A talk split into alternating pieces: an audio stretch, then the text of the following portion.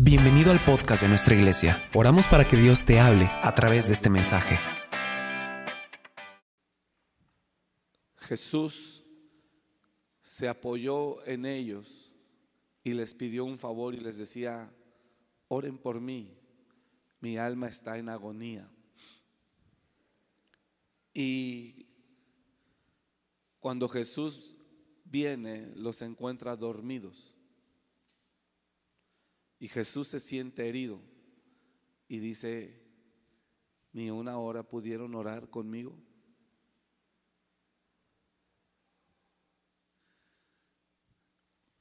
Jesús se siente dolido un poco porque dice, yo les di mi vida, les di enseñanza, me ocupé de ustedes en todos los aspectos, desde su propia manutención, desde su propia necesidades. Incluso Jesús asistió a las familias de ellos.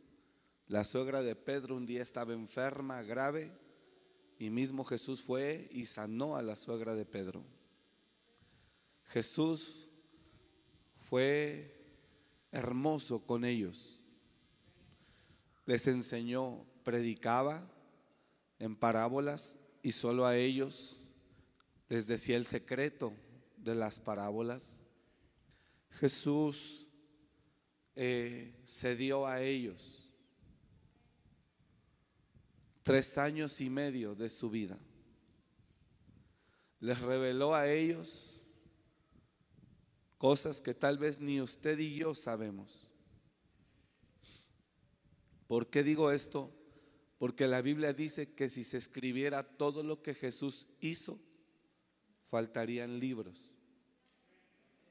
De manera que hay muchas cosas que Jesús les mostró a ellos, les reveló a ellos, les enseñó a ellos, que usted y yo no sabemos, hermanos. Y cuando Él necesitó que lo apoyaran en oración, una hora, a ellos no les importó. Nunca les pidió nada. Él les dio todo. Nunca les pidió nada. Él les dio todo. Ellos se sentían orgullosos del maestro que tenían cuando perecían en la barca y ellos con experiencia en la pesca, en las aguas, en la mar, aún así se anegaban y se ahogaban y perecían, lo despertaron y le dijeron, maestro, sálvanos que perecemos, sálvanos. Y Jesús se levanta y dice, ¿por qué tienen miedo, hombres de poca fe? Y Jesús le dice al mar, y el viento calla, enmudece y se hace gran tranquilidad. Entonces los discípulos dicen, wow, ¿quién es este? Que aún el mar y el viento le obedece. Entonces ellos seguramente se sentían orgullosos de quien era su líder, su maestro. Ellos me imagino que entraban a las ciudades y ellos se sentían orgullosos de seguir con Jesús. Jesús nunca les pidió nada, nunca.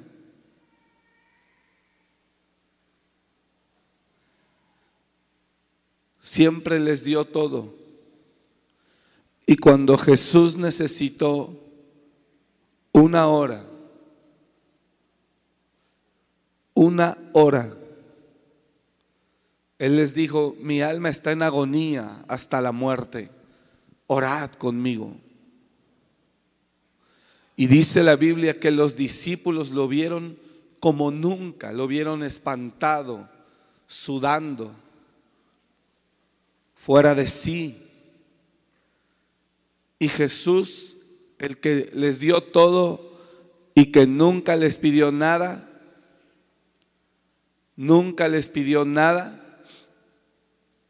solo en ese momento les dijo, ¿pueden orar conmigo? ¿Pueden orar por mí? Una hora. Una hora. Y cuando Jesús regresa, los encuentra durmiendo. Y Jesús les dice, así que no pudiste haber orado por mí una hora.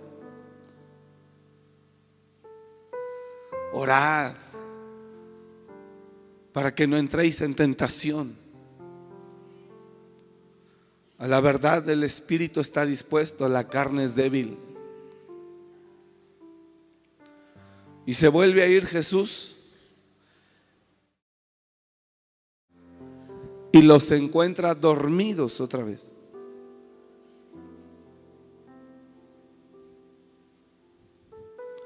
Y Jesús se siente solo.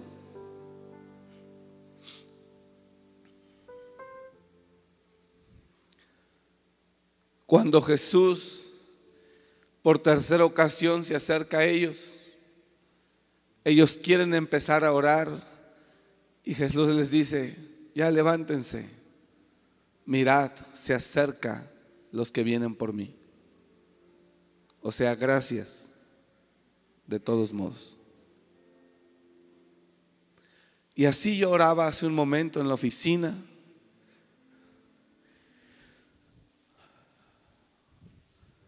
Y yo digo, ¿será que la iglesia no puede estar con el Señor una hora?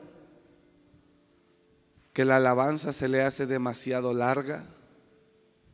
¿Que la adoración se le hace demasiado larga?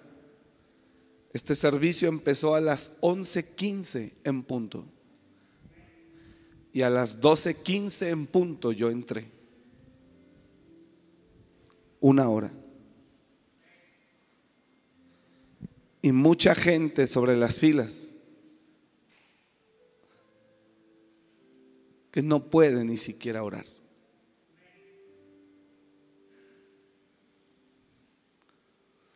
Muchos dicen, no, vamos más tarde, tardan mucho. Lleguemos a la prédica.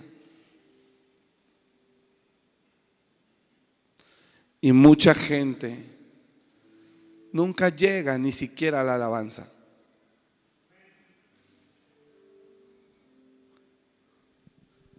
Imagínese que usted fuese discípulo de Jesús y que el Señor le diga, ¿podrás orar por mí una hora?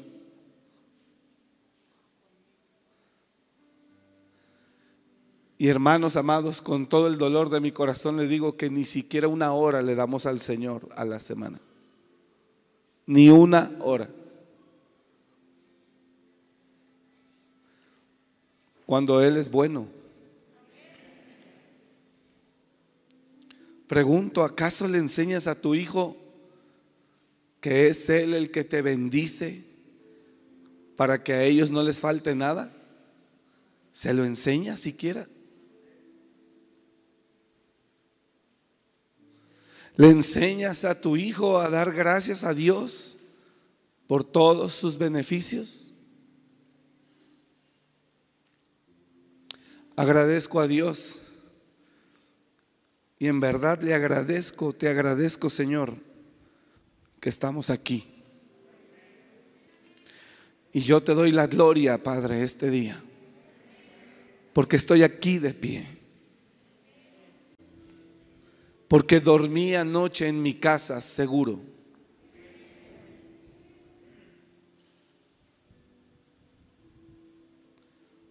Yo te doy gracias, Señor, porque nos das trabajo,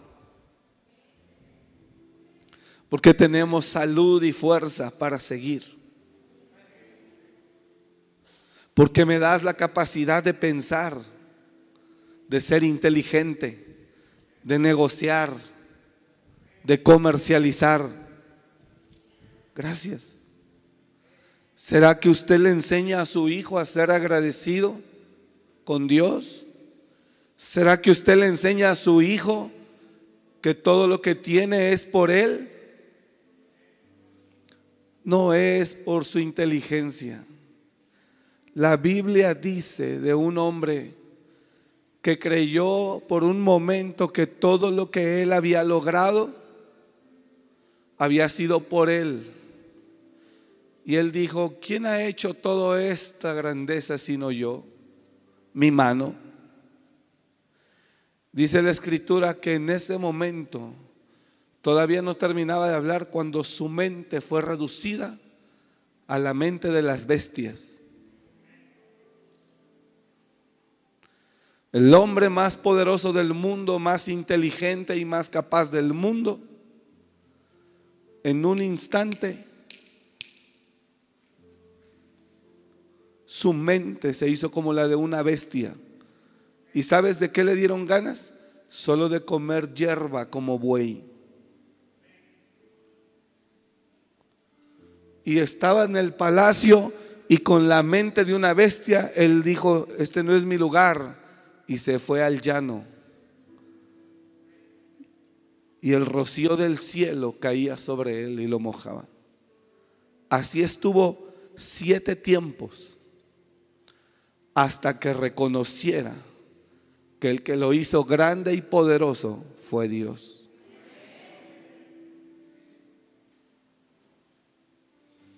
¿Acaso usted le enseña a su hijo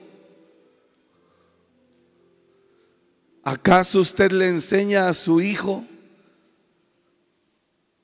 que entienda y reconozca que lo que tienen es por él? ¿O usted es el que se presenta como Dios de su propio hijo? Soy yo el que lo hago, soy yo el que trabaja, soy yo el que me mato.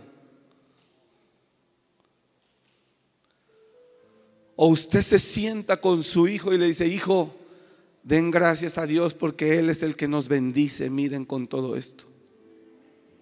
Él es el que nos da para que no nos falte nada. Y agradezcanle.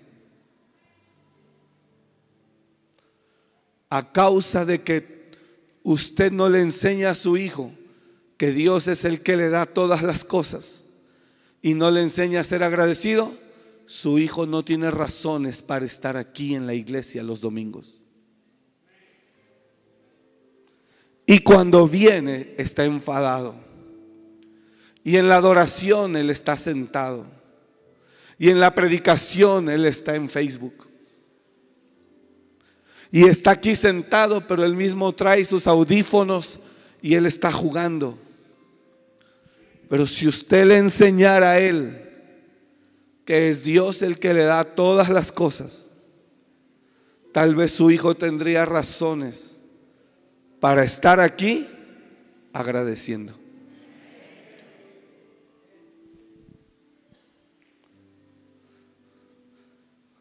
Si usted no enseña a sus hijos que Dios es el que nos da todas las cosas y no enseña a sus hijos a dar gracias a Dios,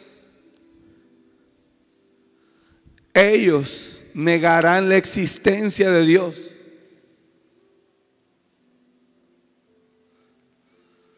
Es increíblemente sorprendente cómo la generación de hoy está interesada en desarrollar más el intelecto y la mente que la fe y el espíritu.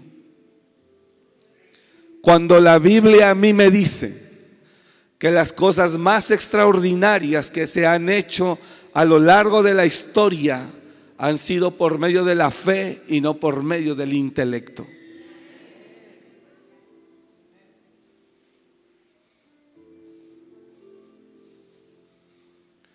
La generación de hoy quiere desarrollar más y más el intelecto porque cree que así es como va a llegar muy lejos y va a lograr grandes cosas. ¿Y sabe a quién admiran? Admiran al dueño de Tesla más que a Jesús. Admiran al dueño de Amazon. ¿Ya vio fulano de tal? es el más rico del mundo. Y el otro joven dice, no, le ganó ahora el de Apple. No, que ya no es Bill Gates, ahora es Mark Zuckerberg. No, que ahora es fulano. Y sobre ellos usted tiene una tremenda admiración.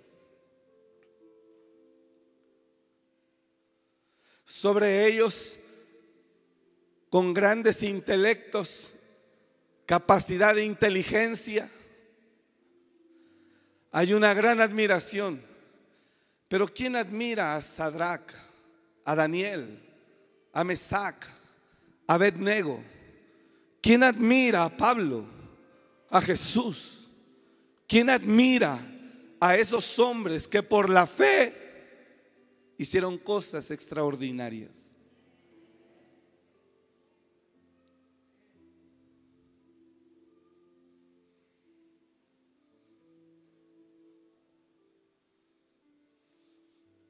Todos quieren ser como el dueño de Tesla. Todos.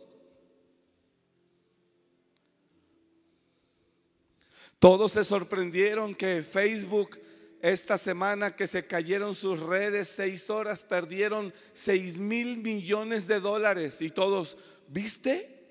¡Wow! Tremendo. Solo seis horas, cinco por ciento y perdió 6 mil millones de dólares. ¿Y quién admira a Sadrach? A esos hombres de fe. La generación de hoy apunta más al intelecto y a la capacidad humana que a la fe y al espíritu. Cuando la Biblia dice que las cosas más poderosas, extraordinarias, sobrenaturales, tremendas se han hecho no por el intelecto, sino por creer en Dios y por la fe. Mark Zuckerberg no camina sobre el agua, Jesús sí.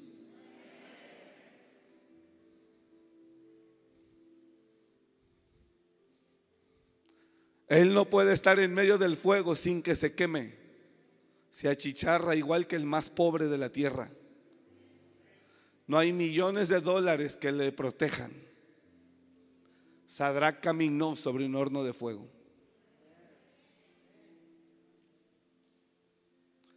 Todos quieren hoy eso. Pero ¿quién admira a Pablo? ¿Quién admira a gente que por la fe nos dio testimonio? Y el Señor es tan hermoso que dedicó todo un capítulo, todo un capítulo, hace dos semanas en jóvenes, en la transmisión de jóvenes yo dije esto. Es impresionante cómo la generación de hoy apuesta más al intelecto y a la capacidad humana que a la fe y al espíritu. Por eso para muchos estar aquí es una pérdida de tiempo. Y cuando tú no le enseñas a tus hijos que Dios es el que nos da todas las cosas, y cuando me refiero que nos da todas las cosas, no me refiero a, a, cosas materiales, me refiero a salud, me refiero a paz, me refiero a tranquilidad, me refiero a provisión, me refiero a fuerza, me refiero a puertas que abre, no solo me refiero a dinero. ¿Alguien aquí alguna vez ha sufrido ansiedad? Es espantoso. Y le llega de repente.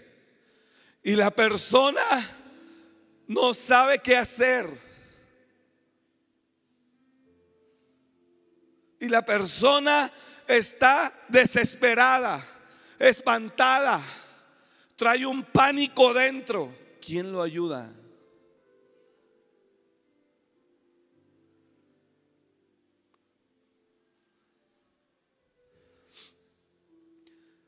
Y la gente apuesta más a esa, a esa vida, al intelecto, que a desarrollar el espíritu. Y si no le dices quién es el que nos da todas las cosas y no le enseñas a ser agradecido, tú estás metiendo en problemas a tu hijo con el Dios mismo.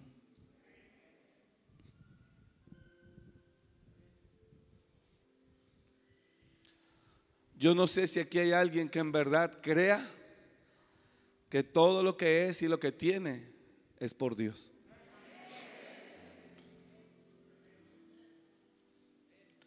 Y si, si en verdad lo cree, sería bueno que se lo comparta a sus hijos. Dios había ordenado al pueblo de Israel que le contara a sus hijos todas las maravillas que él había hecho con sus padres. Dios le ordenó a Israel que le contara a sus hijos todas las maravillas que él había hecho con sus padres, como los había liberado de Egipto, con mano poderosa, con juicios poderosos, gloriosos. Solo Dios podía hacer eso. Y el Señor quería y el Señor quería que los padres las enseñaran a sus hijos todas las grandezas que Él había hecho con sus padres. ¿Para qué Dios pide eso? Para que sus hijos también vivan agradecidos y sepan o supieran el Dios que tienen, el Padre que tienen.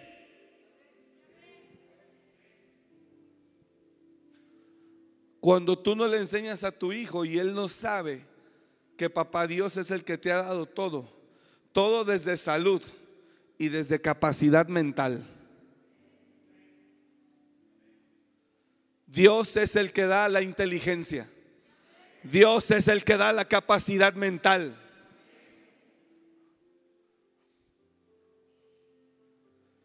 Cuando tú no le enseñas eso a, tu hijo, que Dios es el que da desde capacidad mental, salud mental, salud física, fuerza, vigor, inteligencia.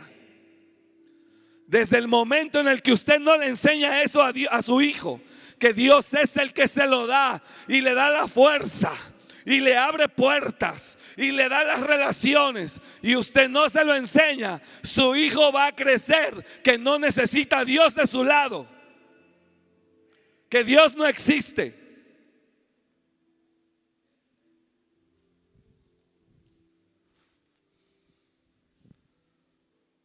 Y si no le enseña que Dios es el que le da la fuerza, le da todo, el vigor, la salud para que trabaje, y no le enseña eso y no le enseña a ser agradecido, entonces yo me pregunto, ¿qué será de tu hijo? ¿Qué irá a hacer? ¿Qué va a hacer de tu hijo?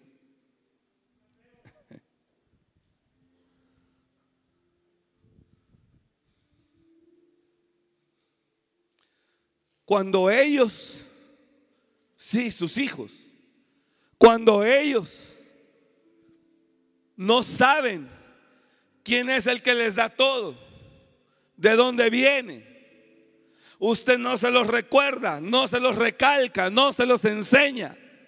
Su hijo dice, ¿por qué tenemos que ir a la iglesia, mamá? Porque no sabe.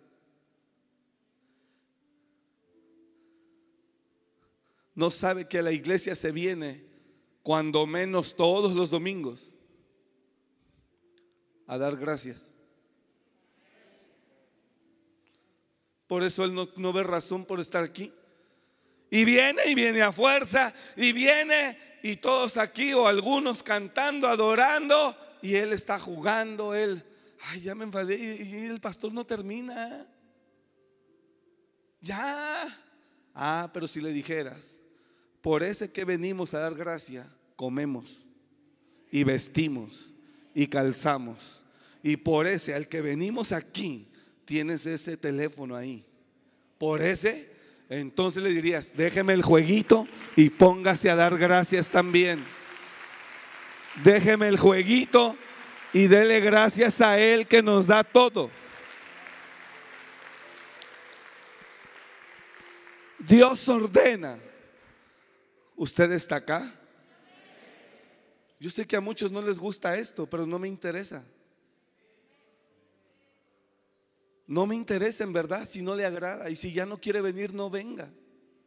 No me interesa que no le agrade. Pero si tú no tienes gratitud hacia Dios y no aceptas la palabra, entonces no tiene sentido que estés aquí. Así que no me importa si se enoja, enójese. No me interesa. Yo no pararé de predicar mientras Dios me, dé la fuerza. A cinco, a diez o a cien o a mil o a los que sean. Yo voy a anunciar el, el mensaje que Él me dio. Así que con mucho respeto, con mucho respeto y con mucho amor, si a usted no le agrada, no me interesa. Solo le quiero pedir esto. No quiere creer en Dios, no crea. No quiere dar gracias a Dios, no se las dé. No lo quiere reconocer a Él, no lo reconozca pero el día que necesites no lo busques.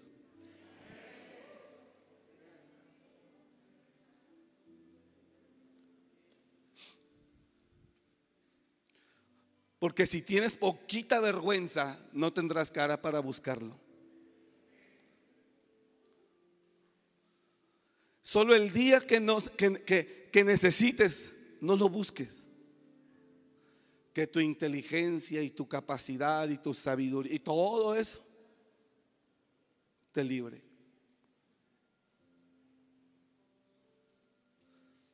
El viernes o el miércoles al final leí un salmo. Jehová te oiga en el día de la angustia. El Señor te escuche en el día de la calamidad.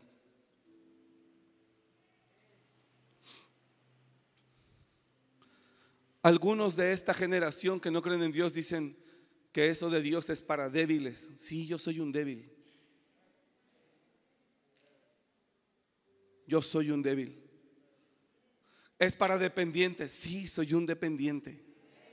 Es para incapaces. Sí, yo soy un incapaz. Yo soy el más débil, el más incapaz y el más necesitado. Y por esa necesidad creo que sin Dios nada soy. Y que si estoy aquí es por Él. Porque Él me sostiene de su mano derecha. Porque creo que Él me ama y que yo necesito de Él y de su presencia. Que yo necesito de su Espíritu Santo. Que yo necesito de su dirección, de su palabra. Que yo necesito de su instrucción. Que yo necesito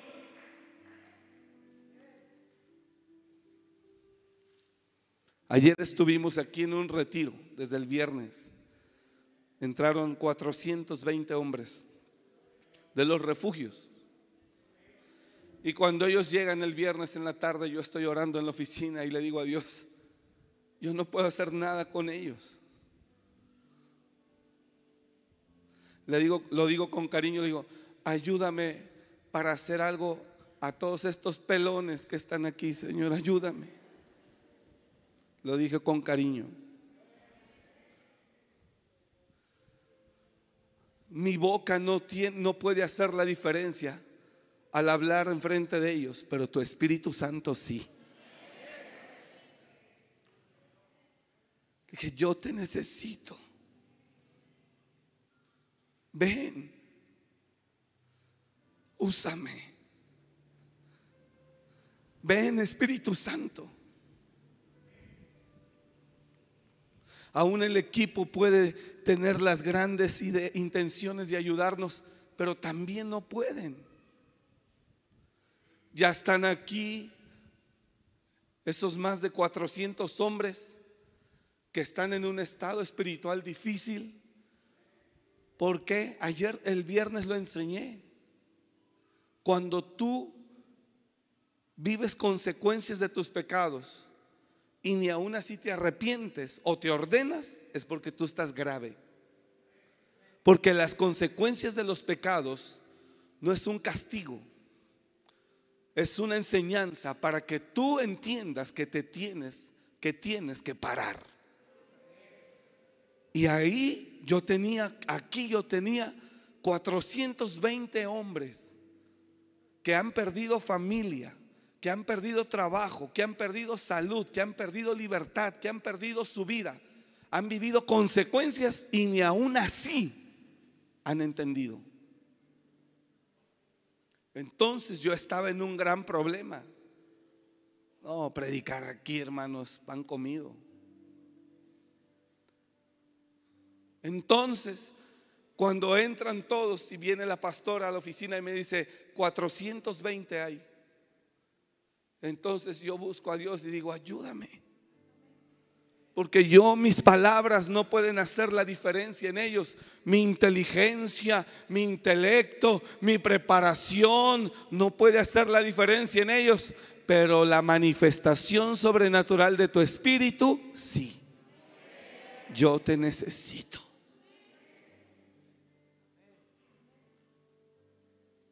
Y una vez más el Señor lo hizo. ¿Cómo no agradecerle a Él? ¿Cómo no reconocerlo a Él? ¿Cómo no agradecerle a Él? ¿Cómo no reconocerlo a Él? ¿Y cómo no decirle a mis hijos? Fue Él. Así que, qué bueno que su hijo crea que usted es el Superman de la casa. Pero no lo hace menos Superman decirle a su hijo, hay un Dios que nos ama, hijo, que es el que nos da todo. ¿Cómo no agradecer a aquel que cuando le pedimos te ayude? Jehová te oiga en el día de conflicto. El viernes en la tarde yo estaba en un conflicto. ¿Por qué? Porque encontrados y mismos servidores esperan que algo ocurra aquí a través de un servidor. Esperan que algo se hable que no se ha hablado. Esperan que algo suceda que no ha pasado. Y entonces yo estoy en un conflicto y yo necesito que el Señor me escuche y me ayude y me respalde y pueda hacer la diferencia. Y ayer hubo algo hermoso. Hubo un rompimiento hermoso, hermanos, en una predicación. En varias, pero en una. Hasta yo dancé.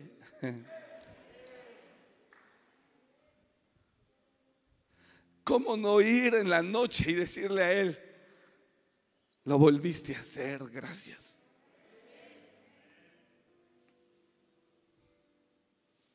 Me volviste a sacar de esta, papá, gracias. ¿Cómo no amarte? ¿Cómo no levantar mis manos? ¿Cómo no reconocerte? ¿Cómo no adorarte?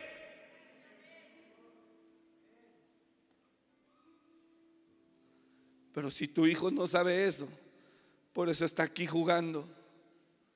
Por eso está aquí jugando. Sentado, jugando. Enfadado de estar aquí. Porque no sabe a qué vino. ¿Y sabes por qué no sabe a qué vino? Porque el crédito te lo has querido llevar tú, tal vez.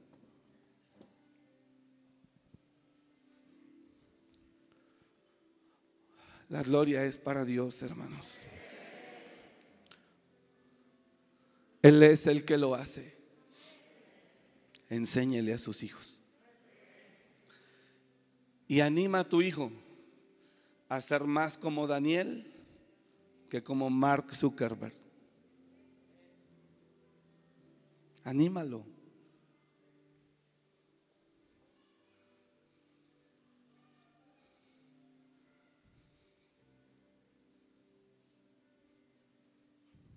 ¡Wow! ¡Qué lindo auto! A mí me lo han dicho. ¡Qué lindo auto! ¿A qué te dedicas? ¿Eres empresario? No. No, sí, yo sé, eres pastor, pero algo más haces, ¿no? No, soy hijo de Dios. ¡Wow!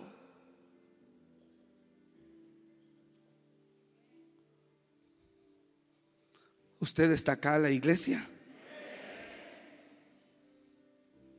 A Él le debemos todo. A Él le debemos todo. Todo lo que somos. Y hay que saber atribuirle la gloria a Dios.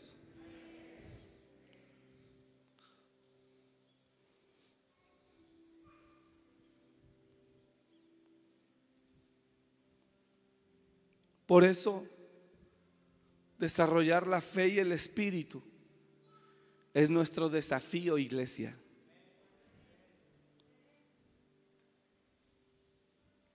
Ese es el fin.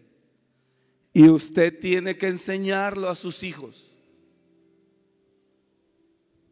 Daniel hizo cosas extraordinarias. Y en la Biblia encontramos cosas poderosas, tremendas. Tremendas, impresionantes, que se hicieron por medio de la fe. No por medio del intelecto. Vino un día un hombre espantado al profeta Eliseo. Señor, se me hundió el hacha. Se me fue el hacha al fondo. El hierro del hacha, nomás me quedé con el palo. ¿Y qué? Era prestada. Era prestada. Ayer grité mucho, por eso estoy así.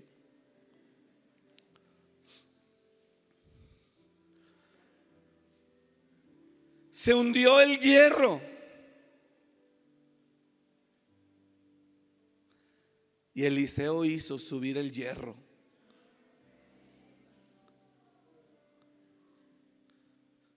El, el, hombre de hoy hubiera enviado un dron submarino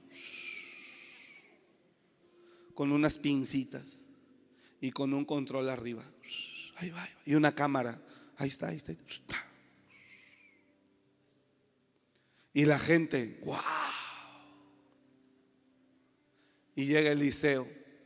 Hierro, flota. Para arriba. Agárralo.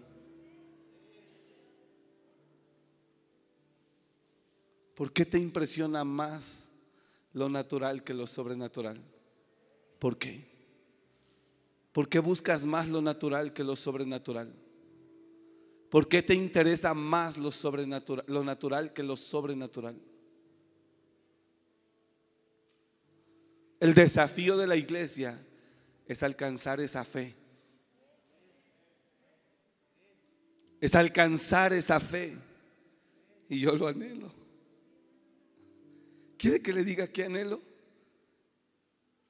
Ese es mi mayor anhelo. Que Dios me use para levantar paralíticos. Que Dios me use de una manera sobrenatural. No sabe cómo lo anhelo. No es fácil, pero en eso estoy. Yo no estoy pensando en acumular millones o tener, no lo tengo. No tengo un centavo. No me importa. ¿Por qué no me importa? Porque no es mi enfoque. A ti te importan las cosas cuando estás enfocado en ellas. Te importa esto si no lo tienes porque estás pensando en ello. El día que tú no piensas en eso, no te importa no tenerlo. Muchos están afligidos porque están pensando en el dinero que no tienen. Están pensando en dinero y como no lo tiene, se aflige. A mí no me importa no tener eso, yo anhelo algo. Y antes de morirme quisiera que Dios lo hiciera. Me lamenté hace unos, meses, un mes, me lamenté de una situación que se dio, no la voy a hablar porque fue entre Dios y yo pero Él me puso una oportunidad y yo no la entendí, no la vi, no la, no la no pude ver a tiempo. Pero estoy seguro que Dios quería hacer algo y no lo supe entender.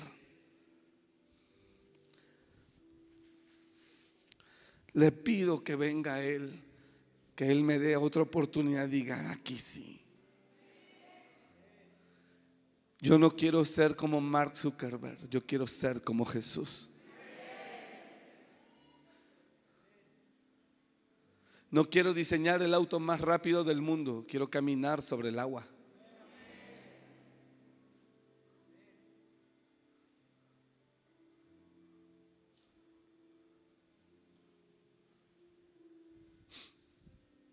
Algunos piensan que yo estoy aquí por dinero y que disfrazo todo. Usted no conoce mi corazón. Quizá por eso Dios está conmigo. Porque Él sabe lo que realmente anhelo. Lo que realmente busco. Algunos creen que me hago tonto. No, hombre, si el pastor también anda atrás del dinero, es un negocio. Y porque así piensan ellos, creen que somos iguales. Dios sabe mi anhelo. ¿Y quiere que le diga algo? Ya le expresé mi anhelo. ¿Quiere que le diga algo? Sé que Dios lo va a hacer. Yo sé que Dios lo va a hacer. Pero me está madurando, me está preparando para que eso ocurra. Y sé que Dios lo va a hacer. Y le doy la gloria porque lo va a hacer. Sé que el Señor se va a manifestar con poder y gloria, sanando y liberando. Yo lo creo. Y por eso sigo. Porque ese es mi mayor anhelo.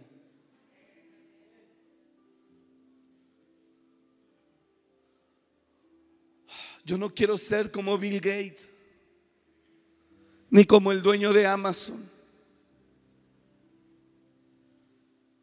No nací para eso.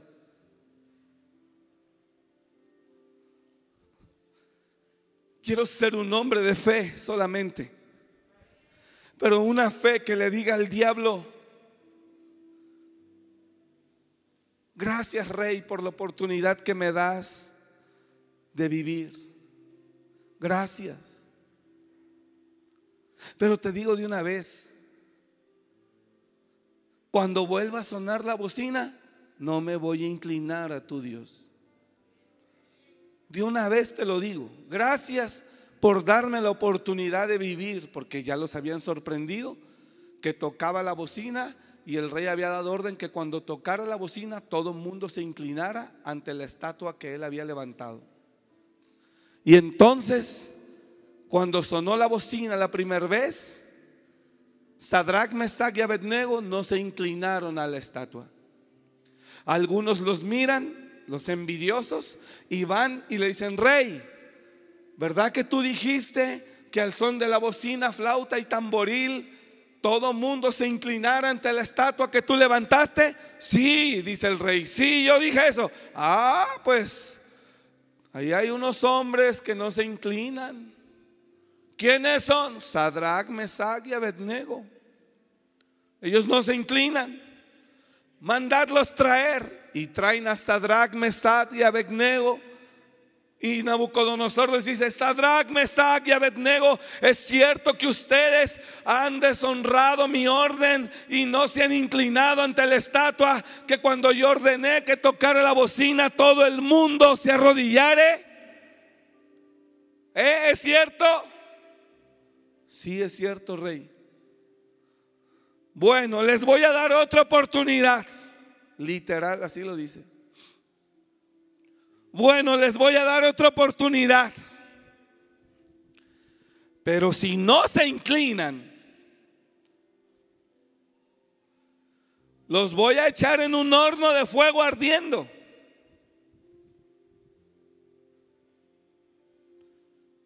Y a ver qué Dios será el que los va a librar de mi mano. Y entonces Sadrach, Mesach y Abednego se le quedaban viendo cuando él hablaba. Era el hombre más poderoso del mundo. Y los miran y le dicen, no hombre rey, pues muchas gracias por tu oportunidad.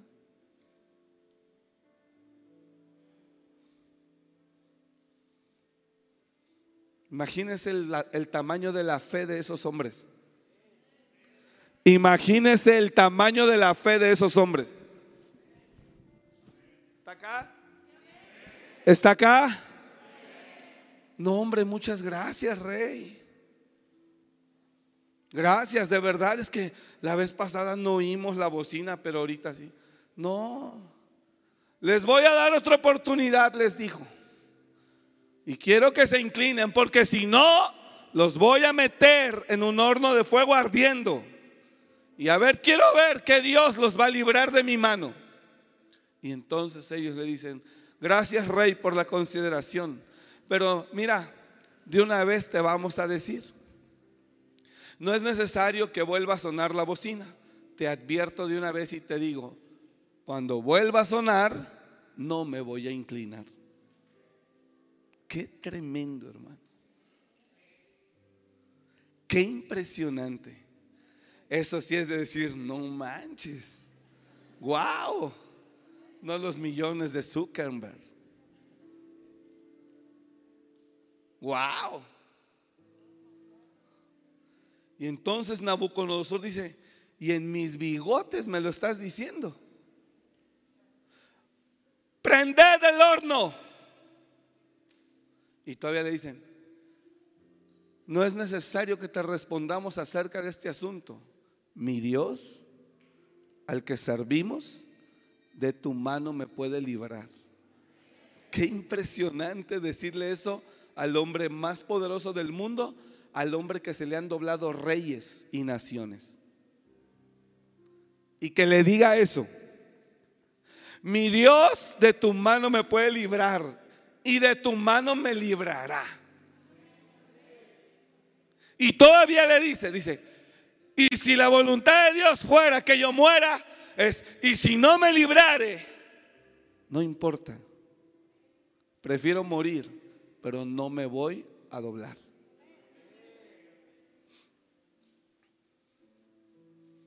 Qué tremenda, qué tremendo nivel de fe.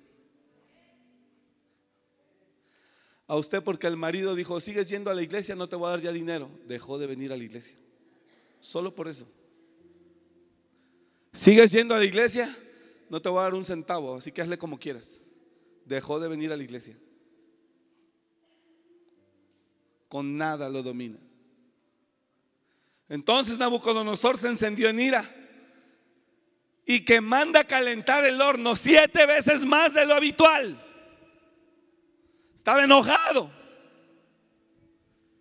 Enojado. Está aquí la iglesia estaba enojado y que los mete. Cuando abren la puerta del horno de fuego, aún los guardianes que llevaban a los, a los, a los, a los profetas que llevaban a Sadrach, Mesach y Abednego, ¡pum! cayeron muertos. Y entonces entra Sadrach, Mesach y Abednego.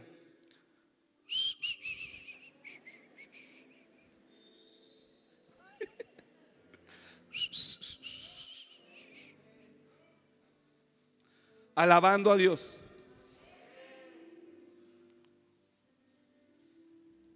es real. Y Nabucodonosor va y se asoma. Dice, ah, caray. ¿No fueron tres los que metieron? Sadrach, Mesach y Abednego, sí. Yo veo cuatro. Y el cuarto tiene semejanza, hijo de los dioses. Jesús se aventó el hornito con ellos. Era Jesús. Ahí estaba con ellos.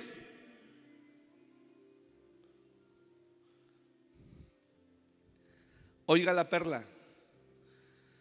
El fuego que el mundo arremete contra ti hará que tú te encuentres ahí con tu Dios.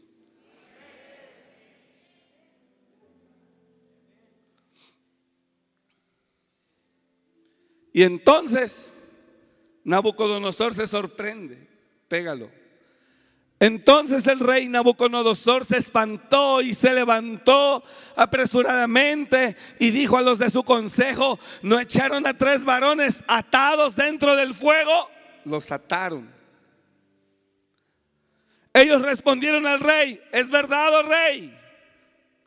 Y él dijo, he aquí yo veo cuatro varones y no atados, sueltos que se pasean en medio del fuego sin sufrir ningún daño. Y el aspecto del cuarto es semejante a hijo de los dioses. ¿Cómo tu hijo no va a alabar y adorar a Dios cuando tú le contaras esta historia? Que el Dios que tiene es poderoso.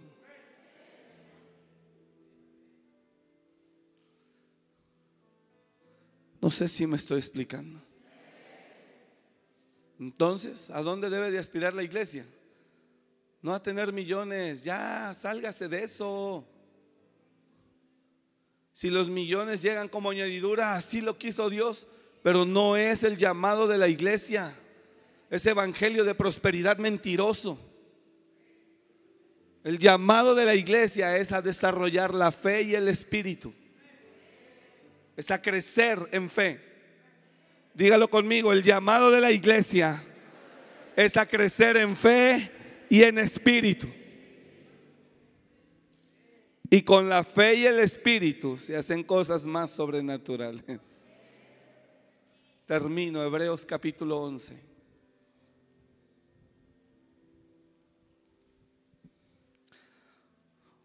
Oh Señor, es pues la fe la certeza de lo que se espera,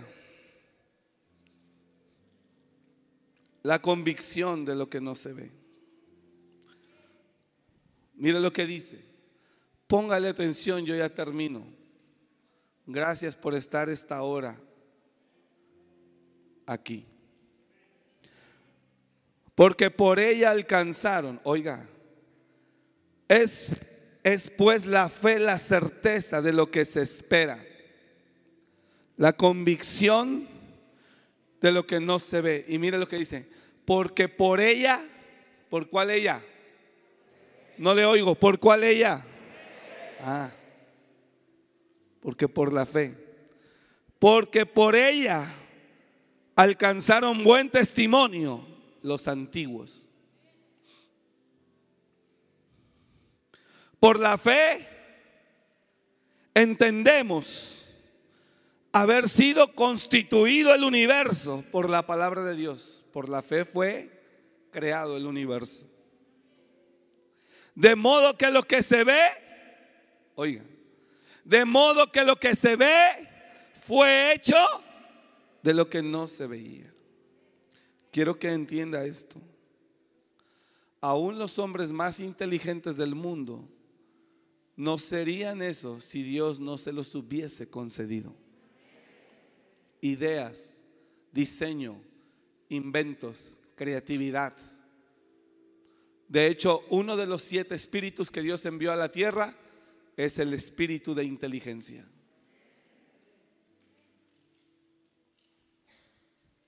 Son los siete de los siete espíritus en Dios enviados a toda la tierra.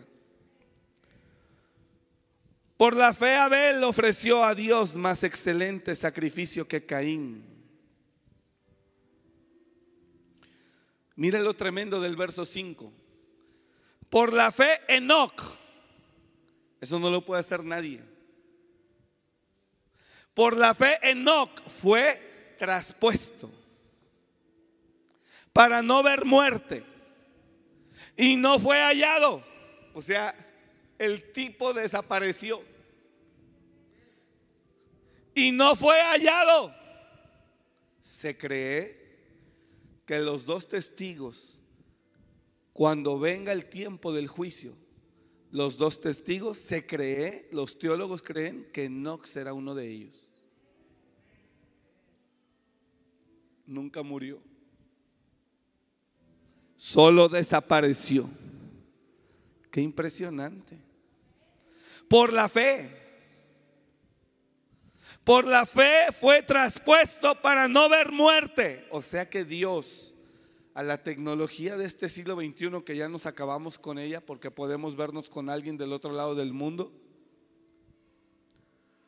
la tecnología de Dios con esto del mundo nos lleva como miles y miles de años luz.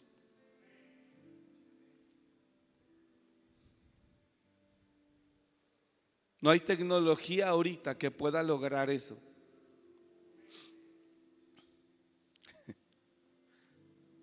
Y en el libro de los hechos, ¿está usted aquí? Y en el libro de los hechos encontramos a un hombre o encontramos a un hombre llamado Felipe que el Señor hacía con él lo que quería.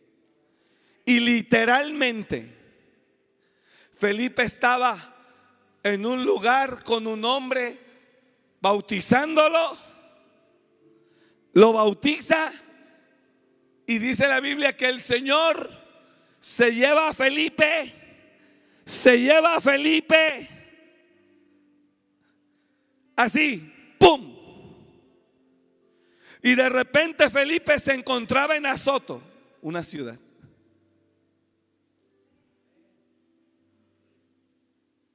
Eso es para impresionarse.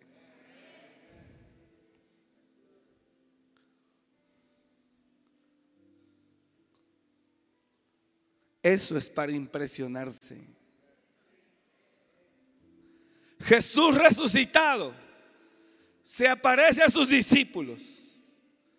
Pero Jesús no quiere que lo reconozcan porque quiere oír que hablan sus discípulos. Y en el camino van dos de sus discípulos hablando. Y Jesús se acerca a ellos, pero con otra apariencia. No manches. Y dice, ¿qué hablan? Y los discípulos dicen, ¿qué no sabes? ¿Eres el único forastero que no sabe lo que ha ocurrido en Jerusalén de Jesús? Varón grande y poderoso, ¿cómo lo mataron? Y Jesús era, era él, oyéndolos. Hasta ahorita creo que el dueño de Amazon no puede hacer eso. Se puede poner una máscara, que yo creo que ya la debe de traer, como muchos. Pero Jesús se acerca. Es impresionante. Y ellos iban platicando con Jesús y no lo sabían. No sé si me está ayudando multimedia o no, pero iban con Jesús y Jesús, no me digan de quién hablan. De Jesús, varón grande, no supiste. Y ellos y él no. Qué hermoso juega el Señor con nosotros. No. Ay, cómo los judíos lo mataron y los sacerdotes. Y echaron mano contra él. ¿No sabes?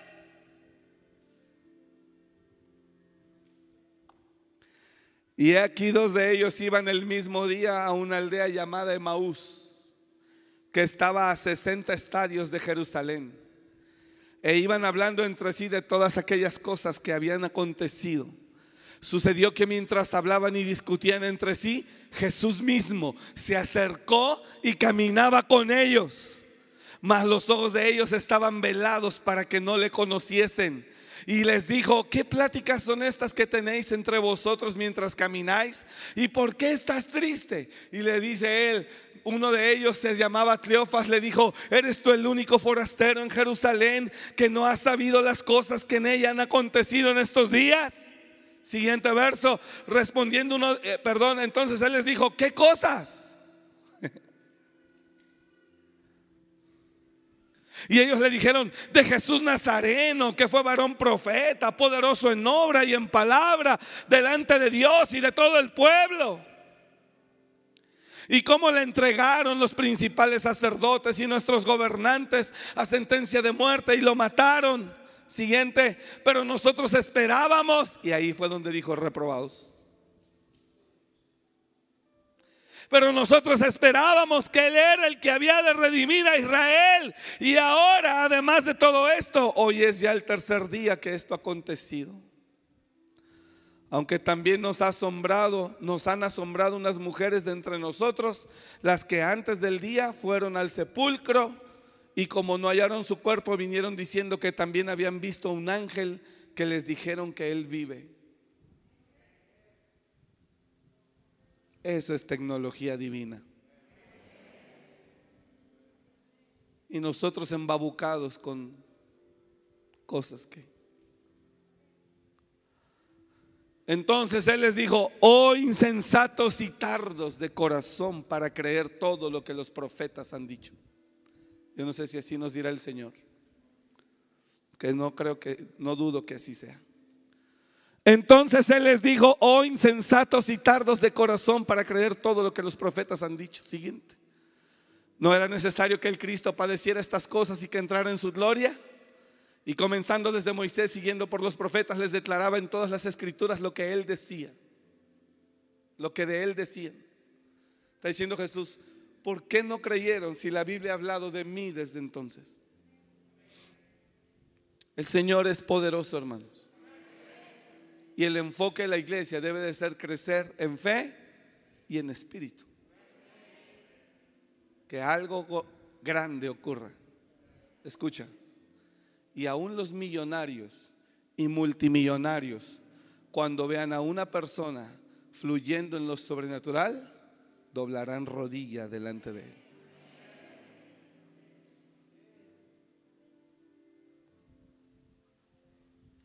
No hay otra manera. No hay otra manera. Mientras el hombre no manifieste eso, difícilmente ellos vendrán. ¿Por qué? Porque siempre te mirarán como inferior a ellos. No te escucharán, no pondrán atención y nunca creerán que es mejor lo que enseñas que lo que ellos han logrado. Nunca. Pero si se levantara alguien con un nivel de fe sobrenatural, aún ellos pueden reconocer a Jesús. Entonces, el desafío de la iglesia, ¿eh? el desafío de la iglesia es desarrollar fe y espíritu. Esa es tu lucha. Diga el de al lado, esa es tu lucha. Puede dar un aplauso a Dios, por favor.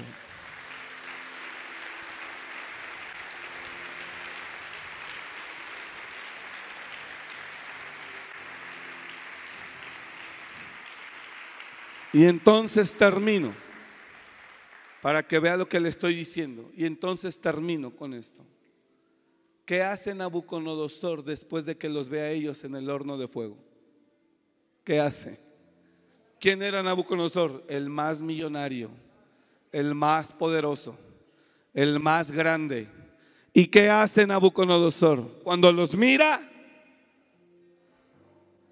dice, no manches, esto es poderoso. Sadrach, Mesach, Abednego, hijos del Dios Altísimo, sáquenlos, sáquenlos. Y hasta ese hombre poderoso y millonario se convirtió a Dios. Al grado que él mismo escribe lo que él vivió. Si no hay un nivel de fe así, ellos no podrán creer. Porque mientras tengas materialmente menos que ellos, todo lo que tú enseñas no vale más que lo que ellos piensan por lo que ellos han logrado. Tiene que haber, tiene que haber una manifestación de ese tamaño para que ellos crean. Así que búsquela. Dije, búsquela. Solo así. para que sus propios hijos crean. Pega el texto. Entonces Nabucodonosor se acercó a la puerta del horno de fuego ardiendo y dijo, Sadrach, Mesach y Abednego, siervos del Dios Altísimo, salid y venid. Entonces Sadrach, Mesach y Abednego salieron en medio del fuego, de en medio del fuego, y se juntaron todos sátrapas, gobernadores, capitanes, consejeros, todos para mirar a estos varones. Lo que la fe produce. Mirar cómo el fuego no había tenido poder alguno sobre sus cuerpos, ni aun el cabello de sus cabezas se había quemado. Sus ropas estaban intactas. Y para que, para que se aliviane, ni siquiera olor de fuego tenían.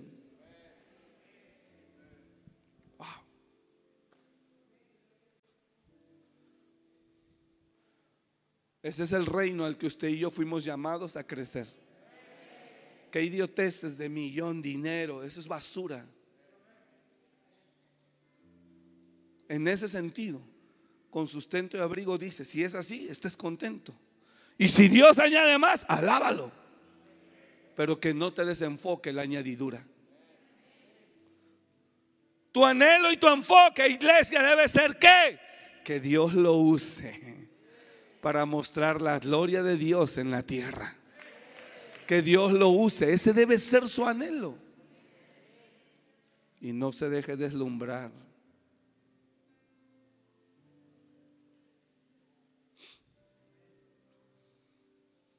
Y entonces Nabucodonosor se convirtió a Dios. Y escúcheme, ya terminé. Me quedan tres minutos. Y entonces Nabucodonosor, ¿sabes qué fue lo que ordenó, hijo?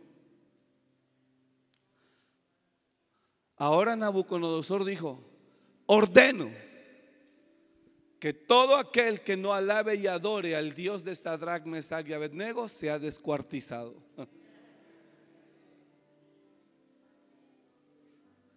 Por lo tanto, decreto que todo pueblo, nación o lengua que dijere blasfemia contra el Dios de Sadrach, Mesach y Abednego sea descuartizado.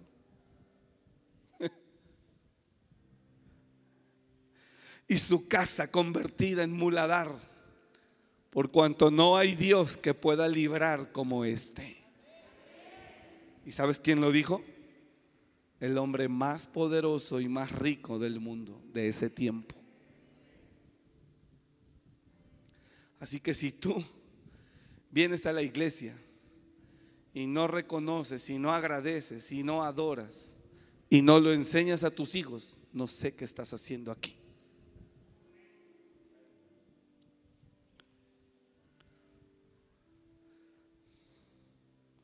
Ese es el Dios que tenemos, hermanos y tenemos que anhelar ser usados por Él.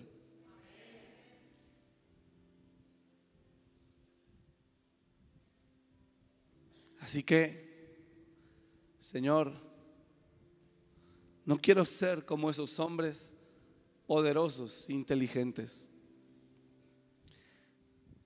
Quiero ser como esos hombres que caminaron en la fe, que taparon bocas de leones que pusieron en fuga ejércitos extranjeros, unos cuantos. Quiero ser como esos hombres de fe que hicieron cosas extraordinarias. Hoy yo le expresé un anhelo mío que no todos conocían. Y hay pastores que están con nosotros que platicando nosotros como amigos y hermanos y ministros es lo único que anhelamos. Que Dios nos pueda usar de una manera sobrenatural. Y sé que Dios nos está madurando. Sé que Dios lo hará. Porque si ahorita te empieza a usar como Él lo puede hacer, pero no estás preparado para contener esa gloria, se puede uno perder rapidito. El apóstol Pablo dijo que para que por la, la grandeza de las revelaciones que él tenía, dice, y para que por la grandeza de las revelaciones no me exaltase desmedidamente, dice, y para que yo no me llenara de soberbia por el nivel de revelaciones que Dios me daba, y para que por la grandeza de las revelaciones yo no me exaltase desmedidamente, me fue puesto un aguijón en mi carne. Un mensajero de Satanás que me bofeteé para mantenerlo humilde. Lo cual le he dicho más de tres veces, quítalo de mí. Y solo me dice, bástate mi gracia. Porque mi poder actúa mejor en la debilidad.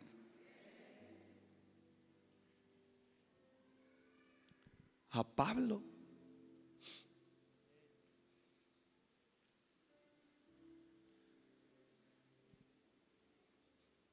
Así que usted entienda que Dios lo está madurando, preparando para cuando usted esté listo, Dios haga cosas grandes a través de usted. Y el mundo confiese que Jesús es el Señor. Porque escrito está toda rodilla se doblará y toda lengua confesará que Jesús es el Señor. Para la gloria del Padre. Apláudale fuerte a Él, por favor.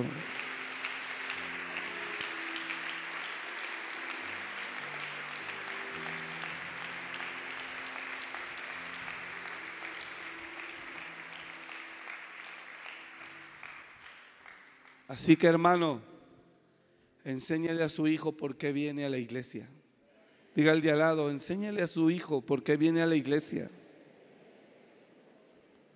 ¿Que es para qué? ¿Para qué, hermano? Reconocerle y agradecerle. Enséñeselo. ¿Me está escuchando? Enséñeselo. Fue lo que Dios ordenó a Israel que lo enseñara a sus hijos. Así que enséñele para que su hijo venga sabido a qué viene y por qué viene. Porque Él nos da todas las cosas. Porque Él lo hace todo. Póngase de pie, por favor.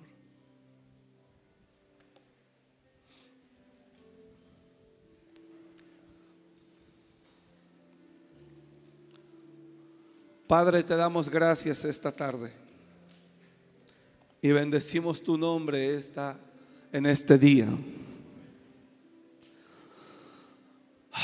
Señor, necesitamos de ti más y más. Necesitamos de ti más y más. Aquí estamos, Padre. Cuando menos para agradecerte todo lo que tú nos das. Y para decirte, Señor, yo reconozco, alguien le puede decir a Él, Señor, yo reconozco que todo lo que soy y lo que tengo es por ti. Dele gracias, dile gracias, Señor, por darme sabiduría, inteligencia, capacidad. Gracias, Señor, por darme salud mental, física, fuerza. Gracias, Señor porque tú eres el que me da todas las cosas. Y yo hoy vengo a tu casa para agradar, agradecerte todos tus beneficios. Gracias, Padre, con todo mi corazón yo te doy en este día y te alabo en el nombre de Jesús. Gracias, Señor, porque tú eres bueno, porque tú, Señor, me amas y aunque yo no soy fiel, Señor, tú sí eres fiel. Sin embargo, yo me esforzaré por ser fiel a ti y honrarte y reconocerte y también enseñarlo a mis hijos de generación en generación. Gracias te damos, Padre, con todo el corazón en el nombre de Jesús. Gracias, Señor te damos toda la gloria y todos decimos amén y amén. Que Dios lo bendiga y que tenga una bendecida semana. Gracias por escuchar este mensaje. Comparte y suscríbete. Para más información de nuestro ministerio visita www.amoryrestauracionmorelia.org.